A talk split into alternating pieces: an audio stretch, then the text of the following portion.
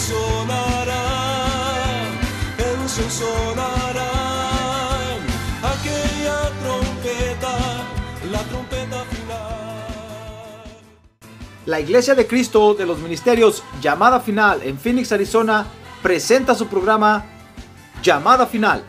Conscientes de que vivimos los últimos tiempos y que la humanidad necesita escuchar la verdad eterna de Dios, presentamos el siguiente programa con el pastor José Arriaga.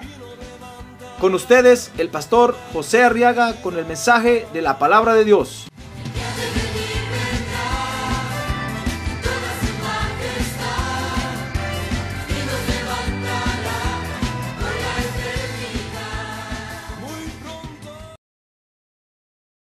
Vamos a abrir nuestra Biblia entonces ahora en el libro de Jonás, capítulo 1. Y ahora vamos a prepararnos para recibir el consejo de Dios, hermano. ¿Sabe usted que un, nombre de Dios es el consejero, verdad? Amén, sí. Porque siempre tiene un consejo para nosotros. Muy bien, libro de Jonás, capítulo 1, dice el verso 8, que entonces le dijeron, decláranos ahora por causa de quién nos ha venido esta calamidad. Estaban hablando a Jonás. ¿Qué oficio tienes? ¿Y de dónde vienes? ¿Cuál es tu tierra y de qué pueblo eres? Dice el verso 9 que entonces Jonás respondió, soy hebreo y temo al Señor Dios del cielo, que hizo el mar y la tierra. Mire quién es nuestro Dios, hermano. Dice el verso 10 que entonces los hombres se atemorizaron en gran manera. Es que mire, el Dios que tenemos no es cualquier Dios, hermano.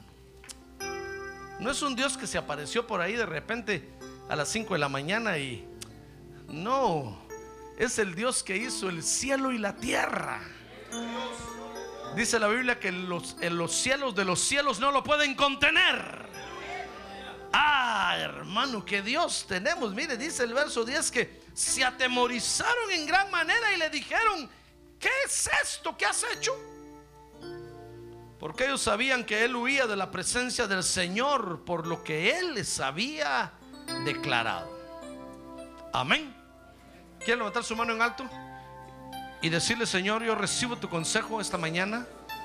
Yo recibo tu consejo este día. A ver, oramos por estas peticiones. Padre, ahora ponemos delante de ti este grupo de peticiones, Señor, y te pedimos que las resuelvas, por favor. Mira, Señor, a los hermanos que de entre nosotros están enfermos, por favor, sánalos. Señor, a los que están oprimidos, libéralos. A los que están desanimados, anímalos. En el nombre de Jesús. Los donde quiera que estén en esta hora, te pedimos por ellos, Padre. Te rogamos que tengas misericordia, Padre, en el nombre de Jesús. A ver, diga, en el nombre de Jesús. Amén. Bien, siéntense, hermanos, por favor. Siéntense. Quiero que vea conmigo estas palabras que pronunció Jonás. Haría conmigo Jonás. Dice el verso 9 que Jonás dijo, soy hebreo y temo al Señor. Porque así vivimos nosotros los hijos de Dios, hermano. Vivimos, fíjese, definiéndonos siempre por nuestro Dios. Y aunque a veces haya circunstancias que nos obligan a escondernos, o como a Jonás, a veces hay circunstancias, hermano, que nos obligan a huir de Dios. Pero al, al final terminamos definiéndonos por Dios. Ah, porque no hay Dios como nuestro Dios. Amén. Démosle un aplauso al Señor Jesucristo. Gloria a Dios. Porque no hay Dios como nuestro Dios, hermano. Si usted lo quiere cambiar, va a cometer un gran error. Es más, no va a poder cambiarlo. No va a poder. Porque no hay Dios como nuestro Dios. Mire, teniendo este Dios tan, tan grande y tan, tan sublime, tan excelso, cuando usted lo compara con los dioses de la tierra, hermano, realmente todos los dioses de la tierra son una caricatura. Son una caricatura.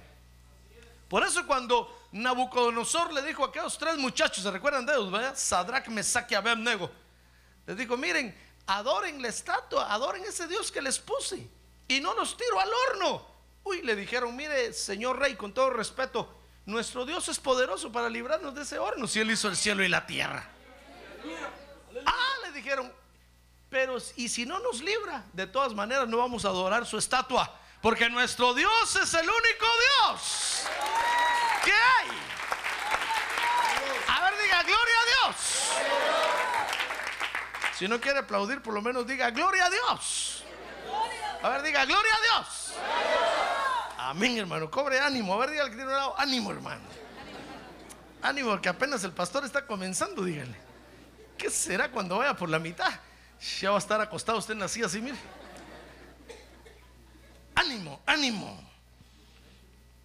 Fíjese, fíjese que aunque nos escondamos, aunque las circunstancias a veces nos obliguen a, escondernos o a huir de Dios porque no nos parece lo que Él nos dice, porque no nos gusta su palabra. ¿Sabe? Dios le dijo a Jonás, vete a Nínive. Y no le gustó a Jonás, hermano. Jonás dijo ese día, no, qué duro predica este pastor. No, yo ya no vuelvo a esta iglesia. No lo digo por los invitados, sino por los que vinieron y ya no regresaron. Jonás dijo ese día, no, ese pastor José Arrega, no, ese como que no fuera ser humano. Como que él no cometiera errores. Qué duro predica. No, ya no vuelvo a venir a esta iglesia. Le dijo eh, Jonás al Señor, Señor, no, ya, qué dura es esta palabra, yo no. Y huyó de la presencia de Dios, hermano. Pero al final terminó def- definiéndose por Dios. Ahora, con nuestra definición, fíjese, hermano, déjeme comenzar por el final. Con nuestra definición nosotros vamos a vencer toda circunstancia negativa. Cuando usted y yo nos definimos por Dios, mire, cuando usted y yo nos paramos firmes, pues cuando nos amarramos los pantalones duro, hermano, para que no se nos caigan, ese día vencemos las circunstancias negativas. Pero mientras estamos todos así inde- in- in- indif- indefinidotes, Ya ve cómo lo vengo tratando hoy, ¿verdad? Sí, hoy, pastor, hoy usted saber que soñó anoche. Soñé que las ovejas no me daban lana.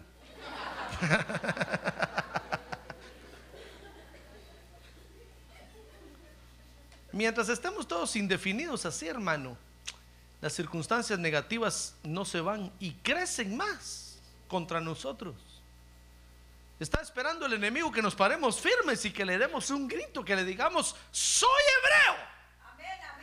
Y le temo al Señor Dios de Israel. Ah, gloria a Dios. Soy hebreo y le temo al Señor. Ahí el rótulo está mal, pusieron y creo. No. Soy hebreo y temo al Señor Dios. Mire, fíjese que el Dios de Israel ha sido un Dios siempre definido, hermano. Yo no sé por qué nosotros a veces caemos en indefiniciones que solo nos perjudican. Porque el Dios de Israel siempre ha sido un Dios definido. Dice la Biblia que cuando Dios llamó a Abraham, cuando Abraham lo conoció, fíjese que Dios un día le pidió que, se definiera por él. Y le dijo, mira Abraham, Génesis 12, 1, deja tu tierra y tu parentela. Y te vas a ir a la tierra que yo te voy a mostrar. Mire, lo que Dios le estaba pidiendo era definición. Le estaba diciendo, deja tu tierra, tu bandera. Azul, rojo, verde, amarillo, anaranjado, tus colores. Deja tu tierra. Y tu parentela. Hermano. Mire, si, si este evangelio del Señor Jesucristo es predicado en las iglesias humanistas hoy en día, a la gente le da ataque al corazón, hermano. Mire lo que Dios le pidió a Abraham. Deja a, tu a tus parientes, déjalos. Cualquiera hubiera dicho, no, ¿qué clase de Dios es ese? Está dejando que, está pidiendo que dejes a tu pa y a tu ma. ¿Sabe? Y Abraham hizo lo que nosotros hacemos, hermano, medio indefinidos. Abraham le dijo, muy bien Dios, está bueno, yo te creo. Fíjese, dice que Dios, Abraham le creyó a Dios y le fue contado por justicia. Pero cuando usted ve cómo salió, salió todo indefinido porque se llevó a su papá y se llevó a su sobrino. Ahí se los llevó. Y según Abraham, Dios no, no se había dado cuenta. Y en Arán, un poco adelante, lo paró y le dijo a Abraham, ¿qué llevas ahí? A mi padre, Señor, es que ya está viejito, pobrecito. No hay quien lo mire si voy al culto. Me tengo que quedar con él. Dios le dijo, párate Abraham. ¿No te dije que lo dejaras? ¿Y dónde? Aunque sea un asilo de ancianos, mételo. Pero yo te quiero a ti aquí. ¡Ah! ¡Gloria a Dios, hermano! ¡Hala! ¿Con qué razón Jonás huyó? ¿Ya se dio cuenta? Es que Dios es duro, hermano. ¿Acaso no dice su ley ojo por ojo y diente por diente? ¿Acaso no dice su ley que con la vara con que usted mida, sí lo va a medir él? ¿Acaso no dice su palabra que él no tendrá por inocente al culpable? Si quiere huir ahorita puede salir, salga. Damos tiempo para que si quiere huir, huya. Cobarde. ¿Se queda? A ver, pregúntale al que a un lado, ¿va a aguantar, hermano? ¿Va a aguantar? De veras usted quiere estar con este Dios. Hermano, es el único Dios que hay, el que hizo el cielo y la tierra. No hay otro Dios.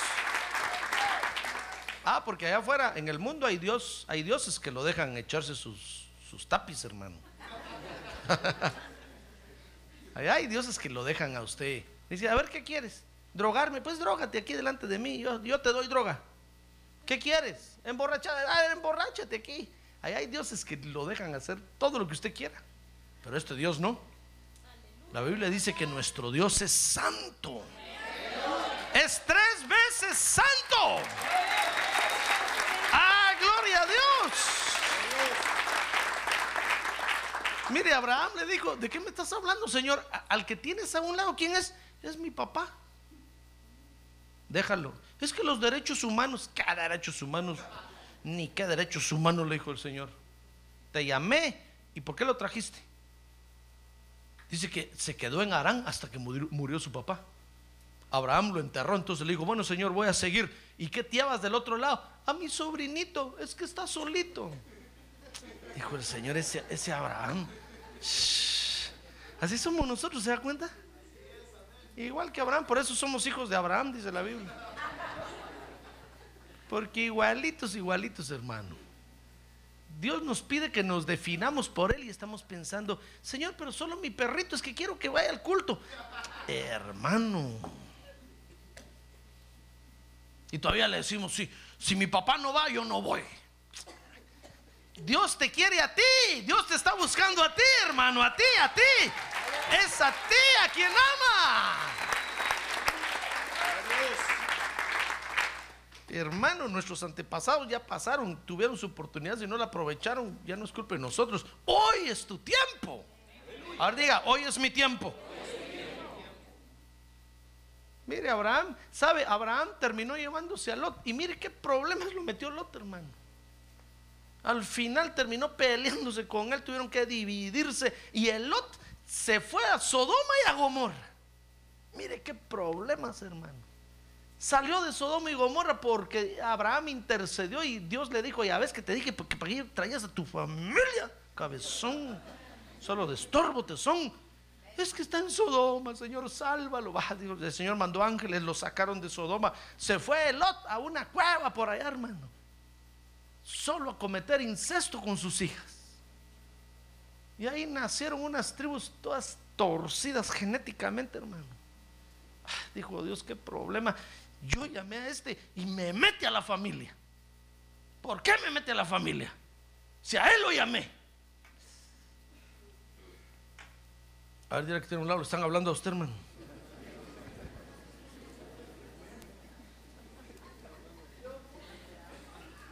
Ah, porque a veces, a veces nos volvemos muy familiares, hermano. A peor en estos tiempos.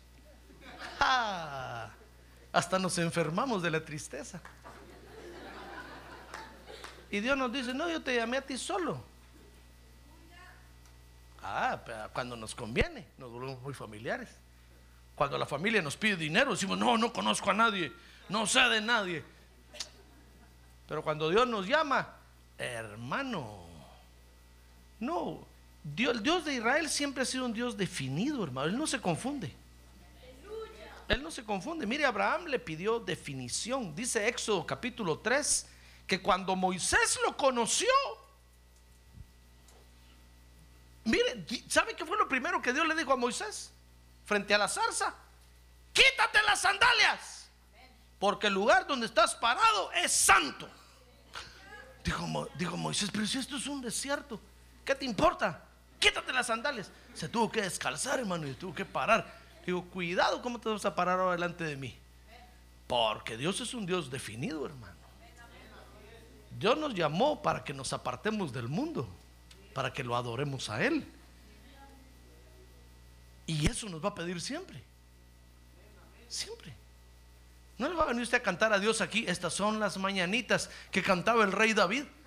David no cantaba esas mañanitas tan feas, hermano. ¿Qué decir que estás cantando? Las mañanitas, Señor. ¿Qué, qué, No te estoy pidiendo que cantes eso. Cántame a mí. Adórame a mí, le va a decir el Señor. Pero nosotros queremos cargar, hermano, hasta la bandera traemos aquí abajo el saco, mire. Y acá ratos. Ay, hermano. Hoy sí le. Este, qué duro está esto, hermano. Si quiere huir, todavía puede ser. Puede irse. No tenga pena. Jonás.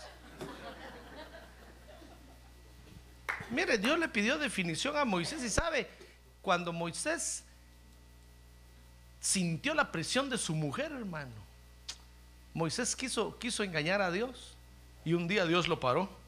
Le dijo, Moisés, no te pedí definición, no te pedí santidad. Sí, le dijo, Señor, pero es que mira, mi mujer no quiere ni que le toque al chiquitito. O le cortas el prepucio, le dijo, o te mato, porque tú eres la cabeza de la casa. Y sacó la espada del ángel y iba a matar a Moisés. Cuando la mujer vio que Moisés le moría, dice que ella misma agarró el cuchillo y brum, circuncidó a su hijo, hermano y le tiró el prepucio a los pies a Moisés y le dijo, tú me eres marido de sangre. dijo el ángel, guardó la espada el ángel. Este, el ángel ha dicho, Señor, ¿qué problema con esta tu gente para que se defina? Hay que estarlos amenazando a muerte. A ver, dígale que tiene un lado. Así es usted, hermano. No se haga el loco, dígale crazy. No se haga loco, así es usted. ¿Cómo cuesta que nos definamos por Dios, hermano? Siempre estamos poniéndole algo. Siempre estamos buscando un pretexto. Hermano, Dios es un Dios definido. Dios no quiere a, gente a, medias con Él, hermano. ¿Somos o no somos? ¿To be o no to be? Hasta Shakespeare lo dijo. ¿Somos o no somos? Dice la Biblia en Éxodo 3:13 que cuando le dio a conocer su nombre a Moisés, hermano, porque Moisés le dijo, bueno, Señor, voy a ir a con tu pueblo. Y si me preguntan quién me manda, ¿quién les digo? ¿Qué eres? Oye, hermano. Le dijo, sabes, yo soy el único Dios que hay. Diles que el único Dios que hay los te manda. No le dijo, mira, que escojan qué Dios quieren, San Martín, San, San Nicolás, San Guadalupe, San Diego. Que escojan qué Dios quiere. No, no, no, hermano, le dijo, diles que yo soy el único Dios, el único que subsiste en sí mismo, te manda. Yo soy el que soy, le dijo. ¿Sabe cómo le dijo? Diles que yo soy el que soy y no me parezco a nadie. Y es más, le dijo, anota esta, esta frase también ahí, con nadie me compares. es lo que más te pido. Moisés dijo, Dios, esa canción ya la sé. si es que nuestro Dios no tiene comparación, hermano. Ni se atreva a compararlo. No, va a cometer un gran error. Es el único Dios que hay.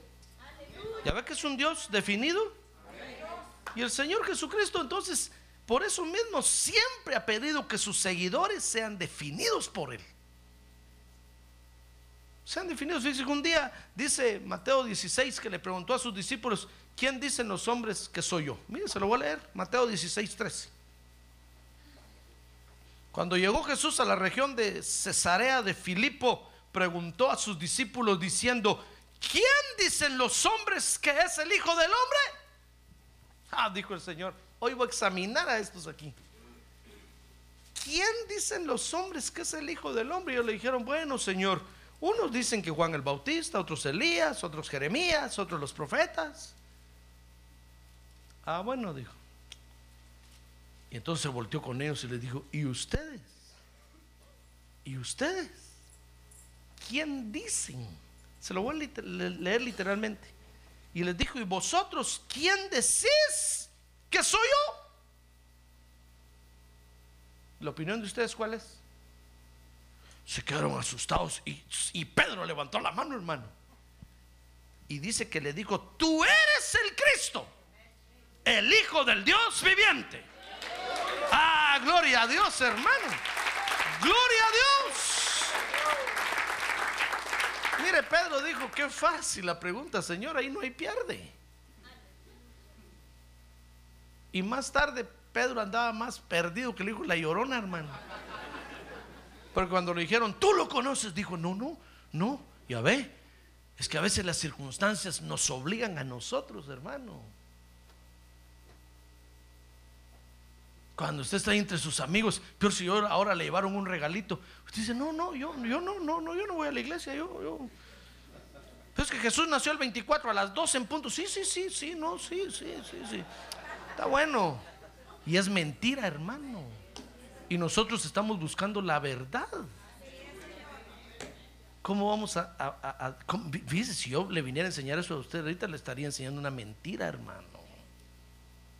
Usted tendría todo el derecho de demandarme por mentiroso. Jesús dijo, yo soy la verdad. Y si yo le digo, hermano, regalemos, démonos un regalito ahorita. Cantemos a la runa, runa, runa, runa, niño. El 24 a las 12 de la noche. Es una mentira. Y nosotros estamos buscando la verdad. Entonces, ¿en qué estamos? ¿Somos o no somos? Para seguir en la mentira nos íbamos quedado donde estábamos, hermano. Yo por lo menos era católico. Bien engañado. Por puras mentiras. Yo no sé de dónde viene usted, pero de seguro que era una mentira, porque solo hay una verdad, Jesucristo. Jesucristo es la verdad. Jesucristo es la verdad absoluta. Mire, el Señor les dijo, a ver, ¿y ustedes quiénes? Quiero oír sus, opiniones. Pedro, Pedro dijo, qué fácil, Señor. No hay pierde. Solo un Cristo hay. ¿Eres tú? Tú eres el Cristo, el Hijo del Dios viviente. dijo, dijo el Señor, sin duda miró a Juan y a, Tomás se le quedó viendo a la cara, hermano. Y Tomás bajó los, los ojos así. Cero. Pedro salvó a todos. Y aunque después las circunstancias hicieron que Pedro quisiera esconderse, terminó definiéndose por el Señor, hermano terminó diciendo soy hebreo y le temo al Señor. El Dios que hizo el cielo y la tierra. Es que como no le vamos a tener miedo, hermano. Mire, hizo el cielo y la tierra. Por eso nos pide definición. Pero el Señor sabe, le decía yo, que a veces nosotros flaqueamos, hermano, debido a las circunstancias. A veces hay circunstancias en la vida que nos obligan a flaquear. Ahí está usted enfermo. Más alguno llega y le dice, ya fuiste con el brujo de la Central. Y usted dice, voy a ir.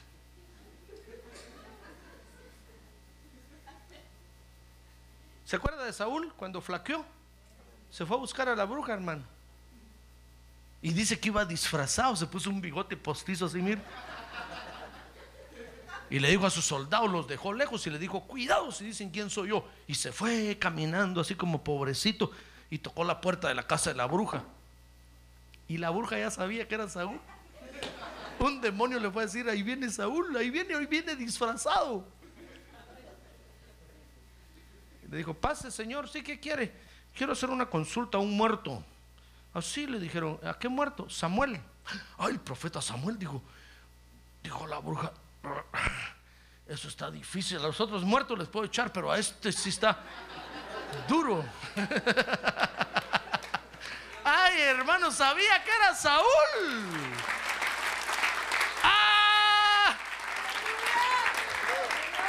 Mire cómo, nos, cómo, nos, cómo somos nosotros los creyentes, hermano. A veces flaqueamos.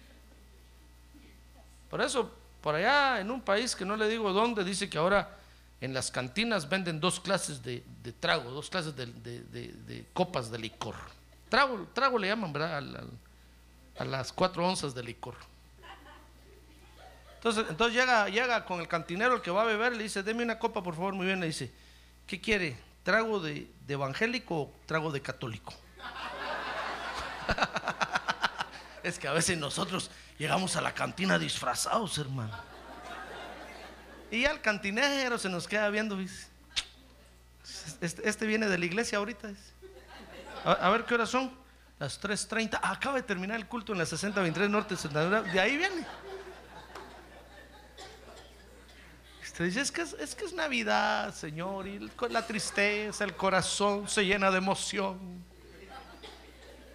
Me acuerdo de mi tierra. Ah, un traguito ahí en el bar de la esquina. Entonces dice, ¿qué quiere? entonces pregunta, ¿y, ¿y por qué tienen dos clases? Sí, es, eh, ¿cuánto cuesta el de católico? 100 dólares. ¿Y el de evangélico? Un dólar. ¿Y por qué tanta la diferencia? ¿Por qué el de, católico vale 100? Ah, es que los católicos echan un trago, piden otro y empiezan a quebrar las mesas, tiran las sillas, rompen todo, hacen un gran relajo. Si tenemos que llamar a la policía. Por eso les cobramos caro, para que paguen de antemano todo. ¿Y el evangélico por qué cuesta un dólar? Ah, porque el evangélico solo viene, mira para todos lados, se lo echa y sale corriendo. Ay, a ver que nos tienen controlados, hermano. ¿Qué le parece? A ver, diga que tiene un lado, ya lo miraron a usted, hermano. Ya miraron los trinquetes que hace. Imagínese, si usted va a la cantina y se va a echar un trago así, ni sabor le siente, hermano. Qué tristeza. Va el católico, todavía se lo echa y disfruta, grita, ya se relajo. Pero, pero el evangélico, dice, pero si el pastor aparece por ahí, pero si el pastor también viene aquí, dice, mejor me lo echo rápido. Hermano, es que a veces la debilidad nos agarra y las flaquezas nos alcanzan, hermano. Pero lo bueno es que al final terminamos definiéndonos por nuestro Dios. ¡Ah! Gloria a Dios. Gloria a Dios. Gloria a Dios. Fíjese que el Señor le dijo a, Pedro, mira Pedro, te pidieron para zarandearte y te van a dar una zarandeada. Te entregué en las manos de Sangoloteo, le dijo. El santo que te va a sacudir, Sangoloteo. Pero sabes, Pedro le dijo, te pidieron para zarandearte, pero yo he pedido que tu fe no falte. Y después, cuando pases esa mala experiencia, Peter le dijo, regresas y por favor fortaleces a tus hermanos. Porque las circunstancias en la vida, la vida tiene circunstancias a veces tan feas que nos obligan como a escondernos, hermano. Pero como Dios es tan bueno y nos ama, es que ese es el problema que tiene Dios, hermano. El problema que tiene Dios es que lo ama a usted, fíjese, hermano. Yo a veces le digo, Señor, ¿te diste cuenta qué tan feo es? Y tú lo amas. Le digo, Señor, ¿te diste cuenta qué tan fea es? Y tú la amas. Y el Señor me dice, sí, lo amo, lo amo. Esa es mi debilidad. ¡Ah, gloria a Dios! A ver, diga, Dios me ama a mí. Sí. El problema que tiene Dios es que nos ama. Y entonces dice la Biblia que hace que todas las cosas nos ayuden para bien. Cuando usted se esconde por ahí, que no quiere ni que el pastor lo mire, los errores que comete, hermano, Dios los, toma y le dice, muy bien, ahora la mala experiencia que pasaste estuvo fea, ¿verdad? Decimos, sí, Señor, qué feo, qué feo. Fue horrible, fue horrible. Entonces el Señor nos dice, muy bien, esa mala experiencia que pasaste te va a servir a otro, ahora, para edificar a la iglesia. Cuando veas que otros van por ahí, deténlos y adviérteles que van a una mala experiencia. Porque Dios hace que todas las cosas nos ayuden para bien. Gloria a Dios. Gloria a Dios. Esa experiencia, fíjese, le iba a dar la victoria a Pedro. Por eso fue que después el Señor lo llamó y le dijo, Peter, ven para acá. Qué experiencia tan fea pasaste, ¿verdad? Sí, Señor, le digo, por favor, no me dejes otra vez. ¿Pero me amas? Sí, Señor, le digo, I love you. No te estoy preguntando en inglés, en español, ¿me amas? Y Pedro le dijo, sí, Señor, te quiero. No, ¿me amas más que a estos? Sí, Señor, te quiero, le volvió a decir. Digo, Pedro, por favor, te estoy preguntando, ¿me amas más que a esos tus compinches? Y Pedro le dijo, sí, Señor, tú conoces todas las cosas. Bueno, le dijo, Pedro, apacienta mis corderos. Porque con experiencia que agarraste ahora, Pedro, te definiste. Ahora te veo bien definido por mí.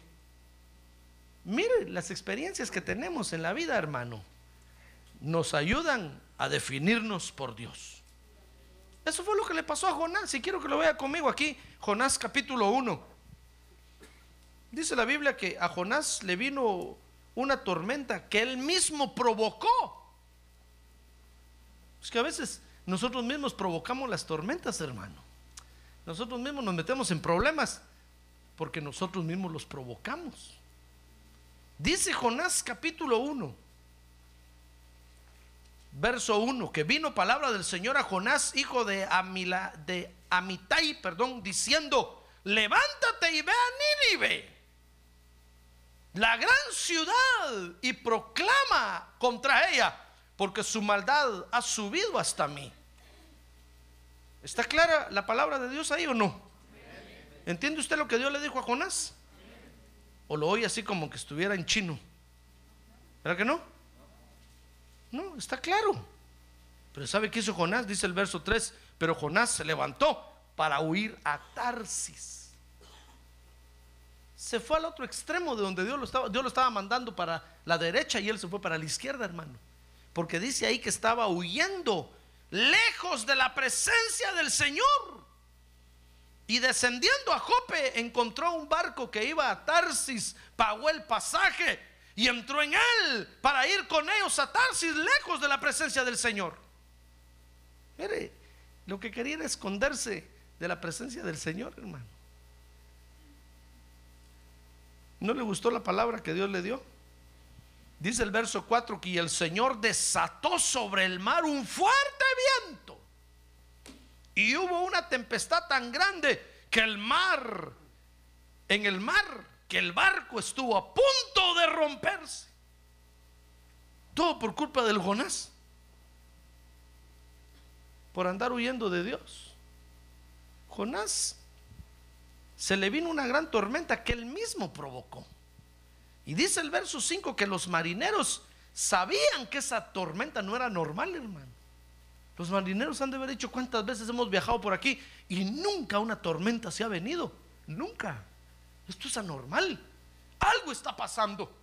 Empezaron a, dice que era tan anormal la, la tormenta que empezaron a clamarle a sus dioses. Yo me imagino un marinero sacándose al San Martín de la bolsa, hermano, y lo puso ahí. San Martín, San Martín. Tin, tin, tin, tin, tin.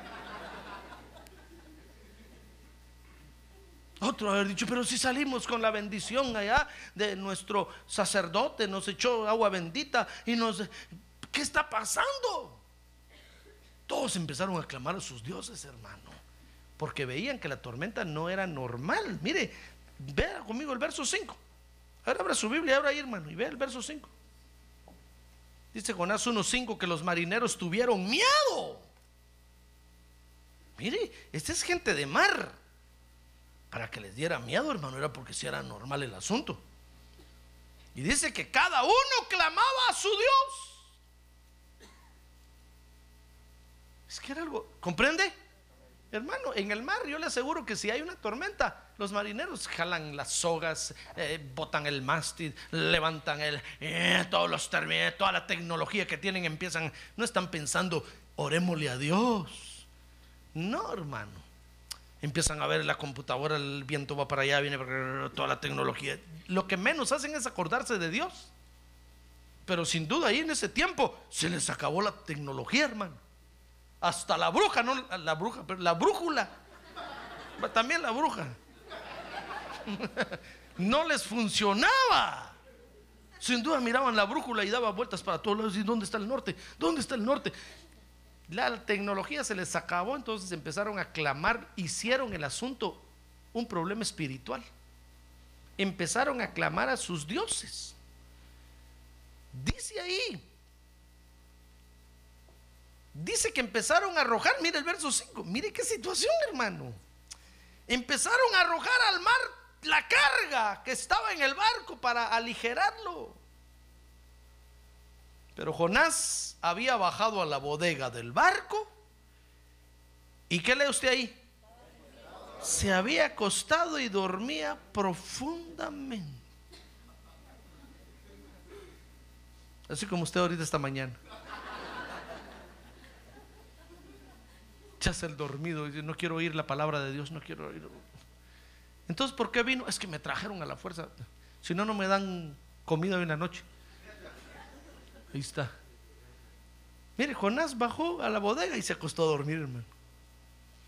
Tal vez, déjeme pensar así, Jonás dormía porque no sabía nada de tormentas. Jonás no era marinero, era un profeta.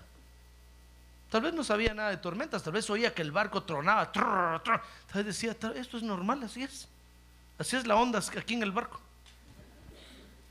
Pero con este arrullo me voy a dormir, dijo. Se acostó a dormir. Cuando abro los ojos, ya va a pasar la tormenta. Ahí están los marineros, ellos saben de eso. Voy a llegar a puerto seguro. Había pagado su pasaje. O tal vez dormía porque sabía que él era el provocador de esa tormenta. Y dijo, voy a cerrar los ojos para no ver a qué horas me cae ese pedazo de madera encima. Jonás haber dicho, bueno, Señor, si me muero, no me voy solo, me llevo a todos estos de corbata de frente. Ahí estaba Jonás. Por alguna razón estaba durmiendo, hermano. Tal vez por alguna de estas dos razones. Entonces dice la Biblia que empezaron a, a, ver cómo solucionaban el problema, hermano. Cuando vieron que se les terminó la tecnología, tiraron toda la carga al mar, clamaron a sus dioses y vieron que no había respuesta. Dijeron, bueno, aquí algo raro está pasando a alguien están buscando. Empezaron a buscar la respuesta. Dice el verso 6 que se reunieron todos. Dice que el capitán se le acercó y le dijo, no, verso, el, verso 6. Porque lo fueron a despertar, reunieron a todos, le dijeron, ¿por qué estás durmiendo? Y haber dicho con eso, ¿qué está pasando pues? Nos va a matar. Dijo, no es normal esto. No le dijeron. Mire, le dijeron, ¿por qué estás durmiendo? Levántate. Y entonces le dijeron, invoca a tu Dios. Quizás tu Dios piense en nosotros y no pereceremos. Y cada uno dijo a su compañero, venid. ¿Sabe, hermano? Mire qué cosa tremenda. Yo me asusté cuando yo leí este verso. Porque dice que se reunieron y echaron suerte, se echaron un volado ahí, hermano, para ver quién era el culpable.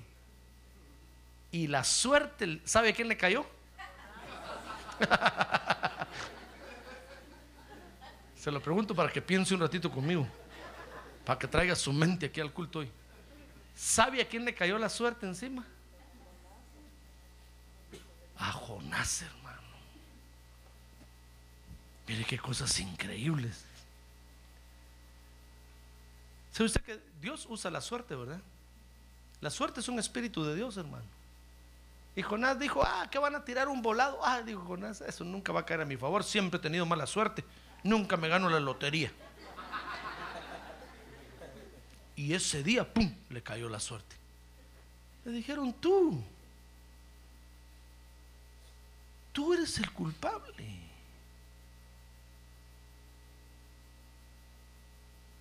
Si un día de estos usted se quiere esconder de Dios y va a buscar al brujo, el brujo le va a decir, ¿por qué está huyendo de Dios? Usted va a decir, ¿y cómo sabe usted? ¿Acaso no soy brujo? Pues le va a decir. ¿Por qué está huyendo de Dios? Porque todo lo va a señalar a usted, hermano. Mire, el día que usted se quiera huir de Dios y se quiere esconder de la presencia de Dios, todo lo que lo rodea lo va a señalar a usted. Lo va a señalar a usted. Lo va a señalar a usted. Todos van a empezar a soñar con usted. Todos van a empezar a decir, uy, te soñé que estabas deforme. ¿Qué te está pasando? No, no, no, nada, nada, nada. Todo lo va a señalar. En el trabajo va a, haber, despido de personal. Solo a usted lo van a despedir, hermano. Yo. Todo lo va a empezar a señalar a usted. Mire, Jonás, cuando las suertes cayeron sobre él, hermano. Jonás dijo, ya no tengo más donde esconderme. Me fui hasta allá abajo en la bodega y ahí me encontraron estos. Y ahora la suerte me cayó. Ya no tengo más donde esconderme. Hermano, es que Dios lo andaba buscando. La suerte cayó sobre Jonás. Entonces dice el verso 8 y 9 que los marineros le pidieron que se definiera. Ah, hermano, mire, yo no espero, yo no deseo que estos momentos le lleguen a usted, hermano. Porque son momentos muy feos. Por la cara que hace, que se me hace que ya vivió esto, hermano. ¿No será un mensaje atrasado este? Tal vez debía haberse lo predicado hace un año. Mire, dice el verso 6 que, o el verso 7 que, perdón, el verso 8 que entonces le dijeron, decláranos ahora por causa de quién nos ha venido esta calamidad. Y entonces le dijeron, ¿qué oficio tienes? ¿De dónde vienes? ¿Para dónde vas? ¿Cuál es tu tierra? ¿Y de qué pueblo eres? Mire todas las preguntas que le hicieron en un momento, hermano. Casi le preguntan, ¿cuándo naciste? ¿A qué hora naciste? ¿Cuánto pesaste? ¿Cuánto mediste? Lo que, está, lo que andaban buscando era la respuesta del problema que tenían. Y la suerte cayó sobre el creyente. Hermano, no, no había otra. No había. Jonás ya no tenía para dónde hacerse. Entonces dice el verso 9 que Jonás se definió. Y entonces les dijo, soy hebreo y temo al Señor Dios del cielo, que hizo el mar y la tierra. Mire, qué triste que a veces las circunstancias nos tengan que llevar a definirnos, hermano. Mire, a veces por una enfermedad venimos a la iglesia. A veces por la pobreza venimos a la iglesia. A veces hemos pensado ya no venir y nos agarra la tormenta por allá, hermano. Y la tormenta nos define. Bueno, ¿vas a ir a la iglesia o no vas a ir? Sí, sí, sí, voy a ir, voy a ir, voy a ir. Y aquí estamos en la iglesia. Por eso de mala gana levantamos la mano. Porque levantamos la mano y miramos para la puerta de atrás y ahí está la tormenta.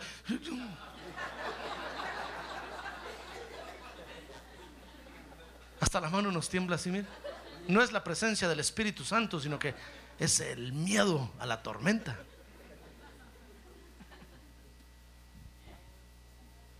Mire qué, qué tristeza que, que las tormentas nos tengan que definir, hermano.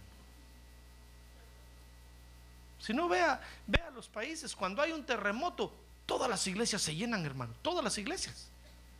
Los pastores dicen, gloria a Dios, qué avivamiento, qué avivamiento. Miedo al terremoto. Rum, toda la gente metida en las iglesias llorando ahí por mi culpa, por mi gran culpa. Porque a veces tiene que venir una tormenta. Perdón, tiene que venir una tormenta para que nos definamos. A veces empezamos a caer en estados de tibieza, hermano. Y Dios nos mira. Y Dios nos dice, ¿a dónde vas? Al estadio, Señor. Y el culto. Pero es que solo hoy juegan las chivas aquí, Señor, a las 10 de la mañana. Y el culto.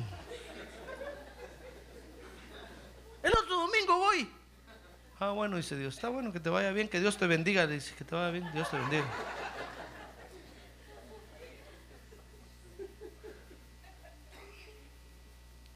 No se irá a caer el graderío del estadio un día de estos, hermano. Cuando digan qué pasó aquí, si todo esto estaba bien hecho, ahí va a aparecer el Hijo de Dios, Jonás.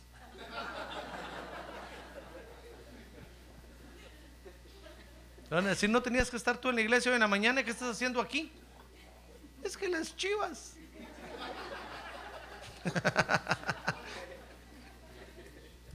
es un ejemplo, hermano.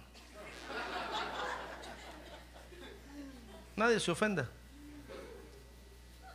Aunque si se ofende es porque ya está más allá que aquí.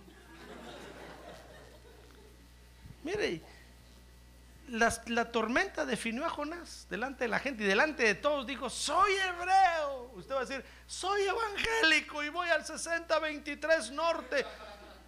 Uy, van a decir, pobre pastor, qué miembros los que tiene.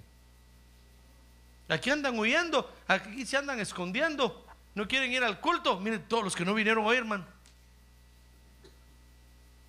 No los mire porque no vinieron. No vinieron.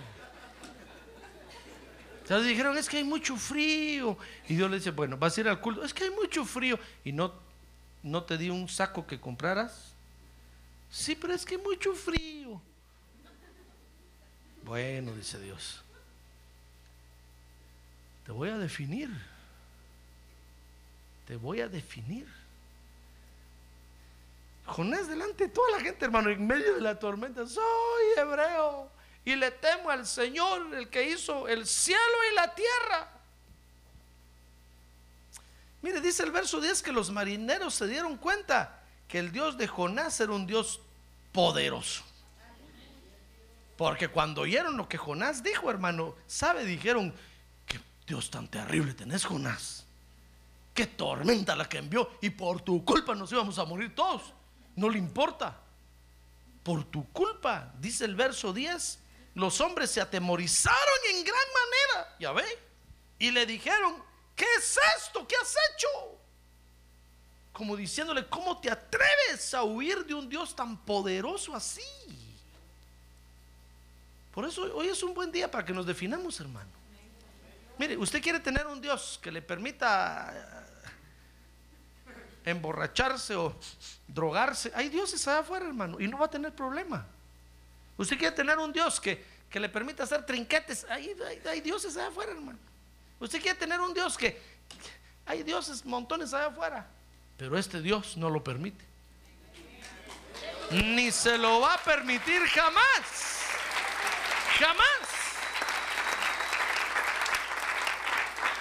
Por eso cuando oyeron que Dios tenía Jonás, pegaron un brinco, hermano, y dijeron, ¿cómo te atreves?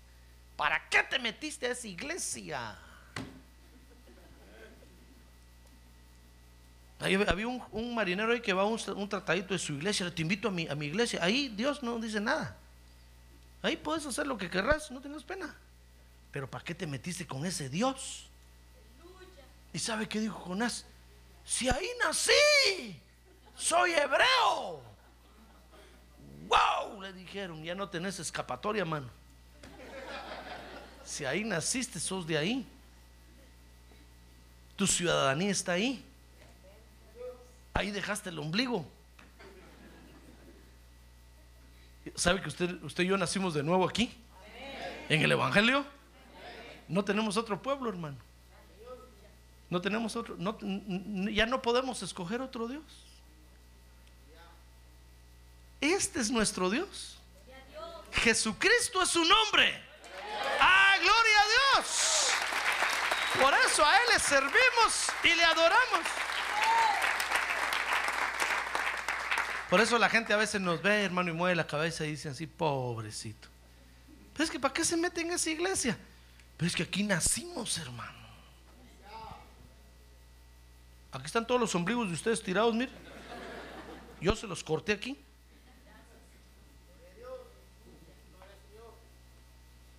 Así es que si usted se quiere ir y quiere buscar otro Dios allá, todos lo van a mirar raro. Allá, ¿sabe cómo danzan allá? Mejor no le digo. y lo van a ver a usted danzando así. Y este ¿Sabe? Le va a pasar lo del cuento del patito feo. ¿Sabe el cuento del patito feo, verdad? Que apareció un huevo con la gallina un día raro y nació un patito y todos los otros eran pollitos. Y siempre que la gallina salía, iba el patito atrás, hermano. Y todos miraban al. Decía, qué raro. A ver, decía pío, pío, pío, pío, pío, pío. Y de repente empezó a decir, cuac, cuac, cuac, cuac. Dijeron, este no es, este no es pollo. Es que era diferente. Era diferente. Lo mismo le va a pasar a usted. Usted va a ir allá y va a ver cómo danzan de feo. Y usted danzando.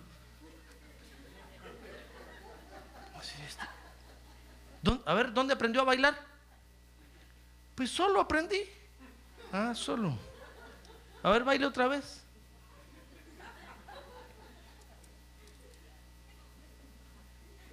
Todos los del pajarito, la quebradita, la quebradita. Y usted lo van a ver raro, hermano. Van a decir que nueva danza es esta.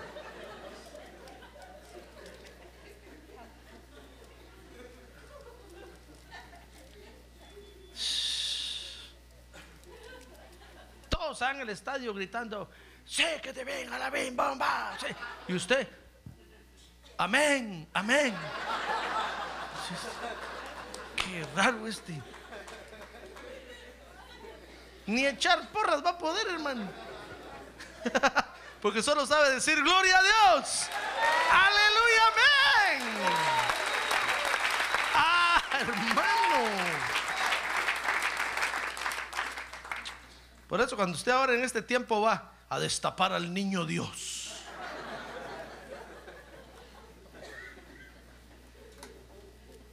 Ni destaparlo sabe, hermano. Los que tienen esa religión, los que adoran a ese Dios, tienen su técnica para destaparlo. Usted un jalón le va a pegar, hasta va a botar todo, ¿eh? Va a decir, qué raro, este no, no sabe. No, es que usted no adora a ese Dios. Usted adora al único Dios verdadero que hay. Jesucristo es su nombre. Hermano. Gloria a Dios. Mire, y entonces cuando oyeron lo que Jonás dijo, tuvieron miedo. Le estaba leyendo el verso 10, ¿verdad? Dice que temblaron en gran manera y le dijeron, ¿qué es esto? ¿Qué has hecho? ¿Cómo te atreves? Por eso no huya de Dios, hermano. Si a usted no le gusta la palabra, mejor dígale Dios, realmente no me gusta tu palabra, ¿qué hago para que me guste? La siento insípida y sin sabor. Ese José Arrea ni buen cocinero es. Ahí nos, nos da la comida, ni siquiera un poquito de saborete le echa. Ni siquiera un poquito de pico de gallo. ¿Qué hago, Señor? Dame hambre de tu palabra, dame hambre, dame hambre. Y va a ver que Dios le va a enviar un hambre de repente, hermano. Que entonces va a venir usted y se va a comer y va a decir, qué deliciosa comida, pastor, qué sabroso. Yo le voy a decir, uy, que me salió medio zancochada, dice que qué sabroso. Señor, gracias, ese es el hambre que tú le has dado. Ah, gloria a Dios, hermano. A ver, diga, gloria a Dios. le dijeron, ¿qué has hecho? Porque ellos sabían que él huía de la presencia del Señor por lo que él les había declarado. Es que ¿cómo se atreve usted a huir de la presencia de Dios? No se puede, hermano. Solo el ridículo va a ir a hacer allá afuera. Solo el ridículo. No se atreva, no hay donde esconderse. Y entonces le dijeron, bueno, Jonás, como es tu Dios, le dijeron, ¿qué solución propones? Mire los versos 11 y 12. Ah, Jonás les dijo, ah, le dijeron, ¿qué haremos contigo para que el mar se calme en torno nuestro? Pues si el mar se eh, dice que el mar se embravecía más y más y él les dijo, tomadme y lanzadme al mar. Mire qué solución, hermano. Ah, es que nosotros somos buenos a veces para seguir zafando bulto. Tírenme al mar, dijo, y ahí me voy a morir y ahí se acabó todo. Morir me quiero, dijo. Muerte, venga la muerte. Va a llamar a la muerte. Y la muerte decía, no, no, no, no, no me dejan. Muerte, venga. No, no, no me dejan. Es que no te toca morir todavía. Mire qué solución, hermano. ¿Sabe? Los marineros se opusieron a la solución de Jonás. Mire, dice ahí, dice ahí el verso 12, que él les dijo, tómenme y láncenme al mar. Dice el verso 13, que los hombres se pusieron a remar con afán para volver a tierra firme. Porque dijeron, no, no, don Jonás, le dijeron, ¿cómo lo vamos a tirar al mar? Traemos un registro de pasajeros. Si lo tiramos, los derechos humanos nos van a meter presos. ¿Qué decimos que lo tiramos a usted al mar? No le dijeron no. Entonces el capitán dijo, a ver, remeros, vuelvan. Y otra vez le pusieron las turbinas al barco, todo, a todo vapor, hermano. Y los remeros van a darle y darle. Y dice ahí el verso, léalo conmigo. Verso 13, pero no pudieron. Porque el mar seguía embraveciándose contra ellos. Hermano, cuando, cuando vieron que no pudieron, le dijeron, mire, don Jonás, hicimos todo lo posible. Nosotros no lo queríamos matar. Usted vio las órdenes que di. Sí, dijo Jonás, no tengan pena. No, si, si yo me muero, es que yo me quiero morir. Mire hasta dónde llegamos a veces, hermano. Qué tristeza. A ver, dígale que tiene un lado, qué tristeza usted, hermano.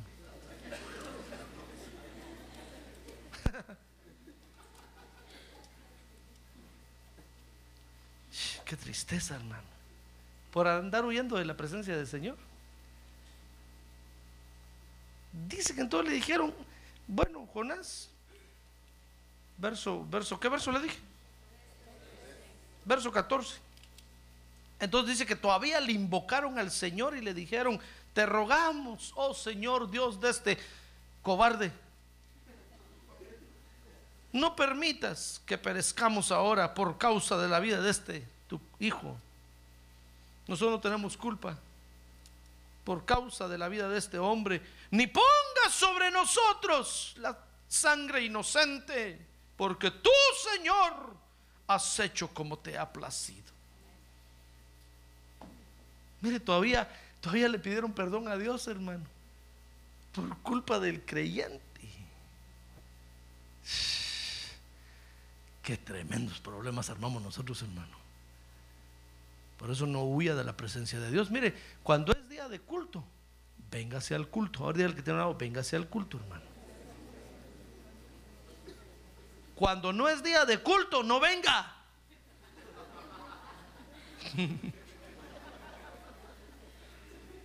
Pero cuando es día de culto, véngase al culto, a adorar a Dios.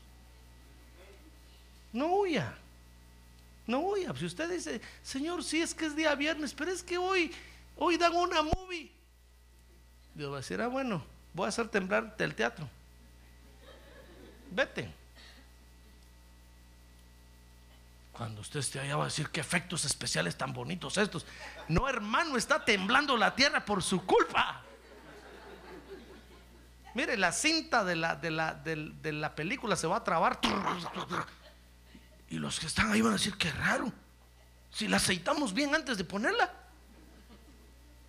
Y todos, wow, ¿qué pasó? Y usted ahí.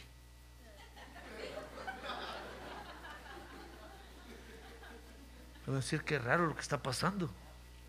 No habría alguien aquí que hoy tenía que ir a su iglesia y no fue.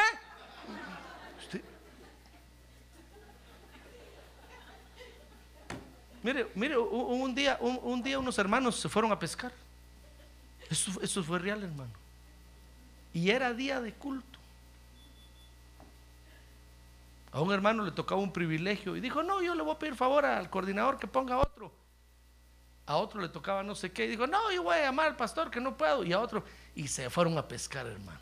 Se metieron en la lancha de un hermano, se fueron a pescar. Y dice que por allá estaban tranquilo el mar y tiraron los anzuelos, estaba la luna, empezaron a pescar y empezaron a platicar.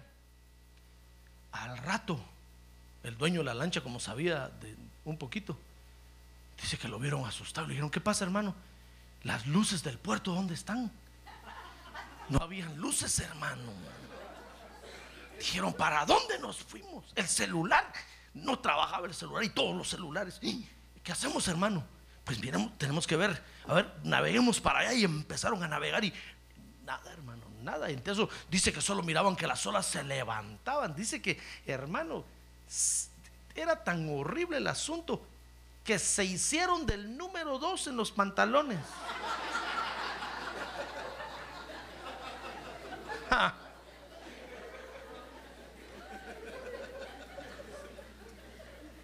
Dice que empezaron a encomendarse a Dios, empezaron a decirle, Señor, perdónanos.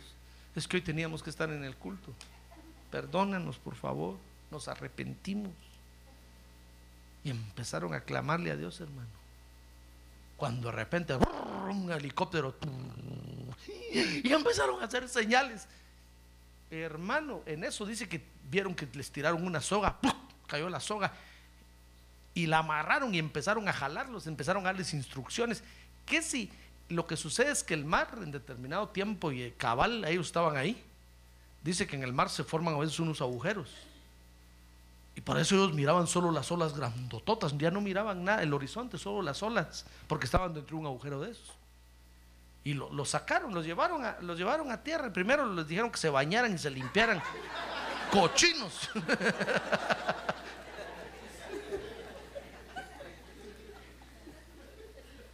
Ocho mil dólares de multa. Les dijeron, nunca vuelvan a hacer eso, por favor. Si no saben meterse al mar, contraten a alguien que sepa. ¿De quién es la lancha? Mía. Y no sabe, la acabo de comprar. Y todos los otros hermanos lo miraron. Y no lo dijiste que sabías. Sí, pues que para que se vinieran conmigo.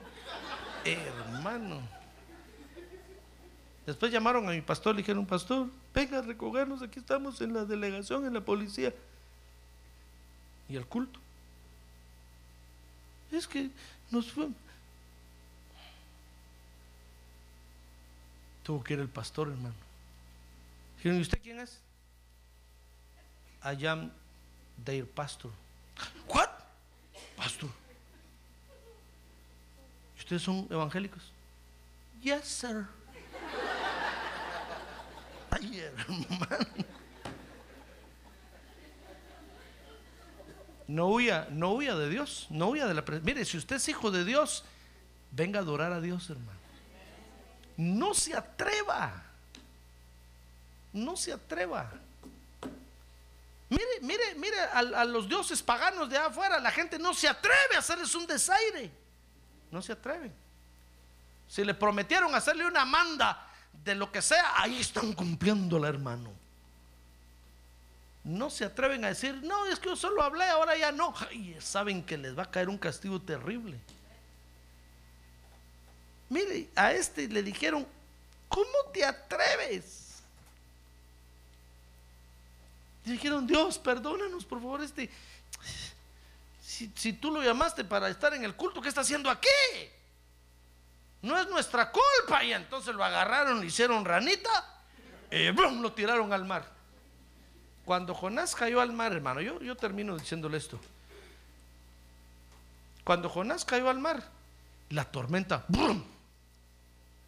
Terminó. ¡Wow! Dijeron los marineros. ¿Quién será el pastor de ese Jonás? Ya me imagino qué problemones le hacen la iglesia. Pero sabe, cuando nosotros los hijos de Dios nos definimos ante el mundo, hermano, y ante los hombres, entonces suceden maravillas. Si nosotros, si usted quiere esconderse, si usted quiere aparentar que no, solo problemas va a traer, hermano. Va a traer más confusión a la gente. La gente va a decir, ¿y no que es evangélico y ve? Feliz Navidad. Si es evangélico y le echa. entonces, entonces esos todos le echan. Solo lleva confusión, hermano, y la gente ya no sabe ni qué ver ni qué creer. Pero cuando nosotros nos definimos y usted dice, soy hebreo y adoro al único Dios que hay. ¡Ah, las maravillas comienzan a suceder! Las maravillas comienzan a suceder. Mire, dice Jonás 1.16, vea conmigo eso que cuando la tormenta cesó, dice que los marineros terminaron adorando a Dios, hermano. Dice, y aquellos hombres temieron en gran manera al Señor y ofrecieron un sacrificio al Señor y le hicieron votos. ¿Ya ve? Suceden maravillas cuando nosotros nos definimos. Usted dirá, pastor, pero el pobre Jonás, al agua, pato. No, pues sabe, dice ahí, dice ahí Jonás 1.17, que Dios había preparado la próxima nave para Jonás. Dice que un gran pez se lo tragó y le dijo, Jonás, vente, no, no creas que puedes huir de mi presencia. Y usted conoce el resto de la historia, ¿verdad? Otro día se lo predico. Pero note esto, hermano.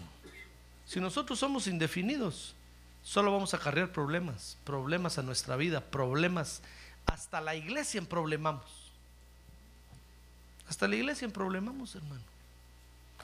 Porque traemos problemas a la iglesia que no debieran de estar en la iglesia. Pero cuando nosotros somos definidos, las maravillas ocurren, hermano. La gente lo ve a usted con respeto, porque lo ven como una persona con criterio, que sabe qué quiere, a dónde va. Por eso definámonos por nuestro Dios. A ver, cierre sus ojos. Cierre sus ojos ahora. Cierre sus ojos, por favor. Hoy es, una, es un buen día para definirnos por nuestro Dios, hermano. Ahora que estamos terminando este año, qué mejor que lo terminemos definiéndonos por nuestro Dios. Ante la familia, ante las amistades, ante los vecinos, ante todo el mundo. Así como lo vemos a ellos definidos por sus cosas, nosotros tenemos que definirnos por nuestro Dios, hermano. ¿No cree usted que va a poder huir de la presencia de Dios? Solo se va a problemar la vida. Van a problemar a los demás. No, defínase por Dios, hermano. Y entonces las maravillas van a ocurrir. Entonces, portentos y maravillas van a pasar en medio nuestro. Defínase por Dios. Ante las decisiones de la vida, defínase por Dios. Hágalo en el orden de Dios.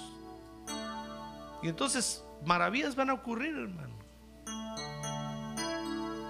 Por eso nosotros los hijos de Dios vivimos definiéndonos por Dios, diciendo soy hebreo y temo al Señor. Porque es el Dios que hizo el cielo y la tierra es el Dios más grande que hay. No hay otro más grande que Él. Así es como tenemos que vivir. Quisiera usted decirle, Dios, yo me defino hoy por ti. A ver, póngase de pie, hermano, y levante su mano en alto si lo quiere hacer y dígale, Señor, yo me defino hoy por ti. No quiero vivir una vida indefinida. Quiero definirme por ti porque yo nací aquí en el Evangelio. Dígale, yo nací de nuevo en tu palabra, Señor, con tu palabra.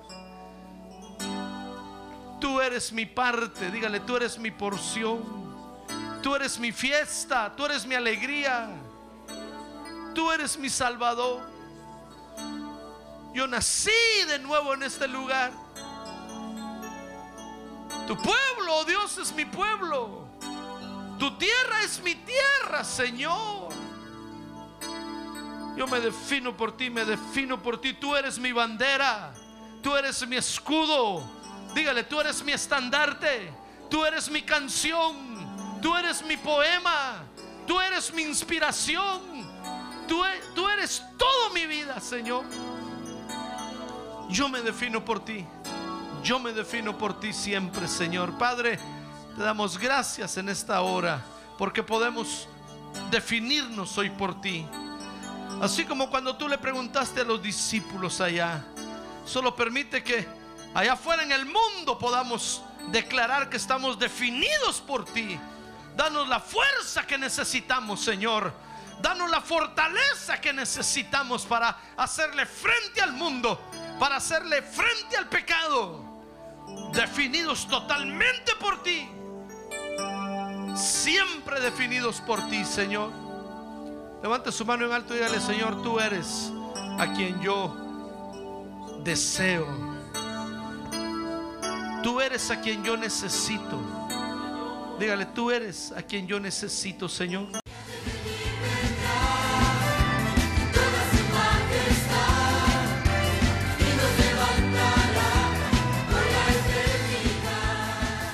La Iglesia de Cristo de los Ministerios Llamada Final en Phoenix, Arizona, cumpliendo con la comisión de Joel 2.1, presentó su programa Llamada Final. Esperamos que nos vuelva a sintonizar la próxima semana a la misma hora por esta emisora. Los invitamos a nuestras reuniones en el 6023 Norte 71 Drive, esquina con Bethany Home Road. Para mayor información puede llamarnos al 623-934-1259 o visitarnos en la internet al www.llamadafinalphoenix.com.